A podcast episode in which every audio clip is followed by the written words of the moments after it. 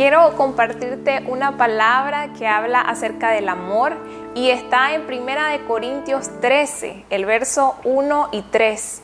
Y dice, si yo hablase lenguas humanas y angélicas y no tengo amor, vengo a ser como metal que resuena o címbalo que retiñe.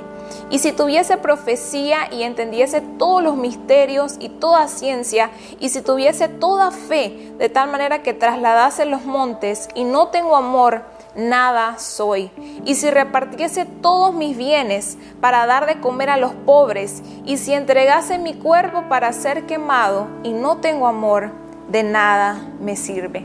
Lo primero que te quiero decir es que el amor es esencial.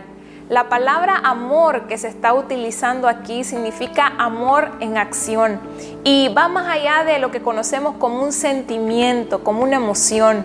Hay otras versiones de la Biblia que lo pudieran decir como caridad, pero tampoco se refiere al simple hecho de hacer algo por alguien más, sino que la palabra correcta para el amor que está escribiendo la Biblia es ágape, que es un amor sacrificial que está dispuesto a sacrificarse por otros.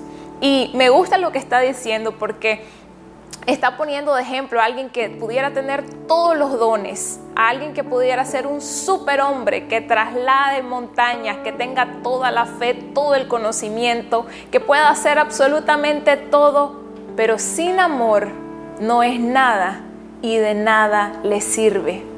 Y no estamos diciendo que estamos menospreciando los dones y que no sirven. Lo que estamos diciendo es que nuestra esencia como creyentes siempre debe ser el amor, un amor verdadero, un amor genuino.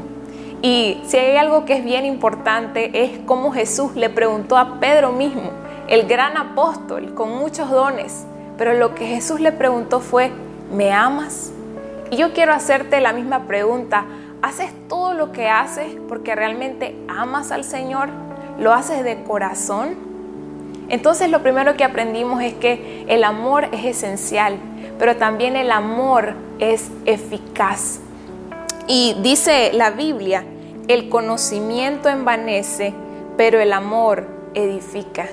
Vimos que pudimos tener muchos dones, pero realmente lo que edifica la iglesia y lo que edifica nuestras vidas es el amor de Dios. Y por último, lo que te quiero compartir es que el amor es eterno. Este capítulo termina diciendo, ahora permanece en la fe, la esperanza y el amor, pero el mayor de ellos es el amor. ¿Y por qué? Porque la fe y la esperanza van a ser consumadas en el cielo y van a ser cambiadas por gozo, por una realidad con el Señor pero el amor, sin embargo, va a ser perfeccionado cuando estemos en el cielo, porque Dios mismo es amor.